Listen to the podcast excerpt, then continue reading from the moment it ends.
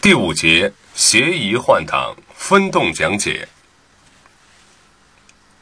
主要用途：斜纵向设置的档位互换。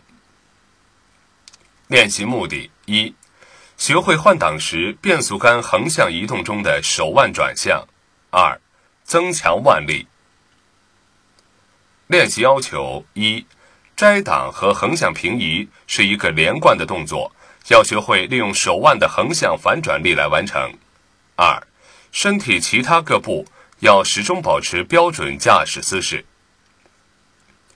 第一个八拍，预备，右手握于变速杆球且挂入二档，其余同标准驾驶姿势。一。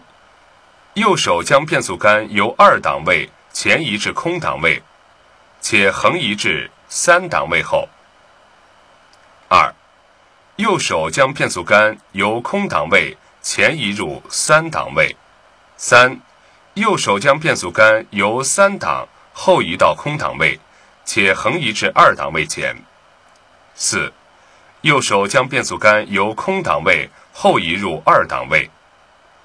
五至八拍同一至四拍，第二至八个八拍同第一个八拍。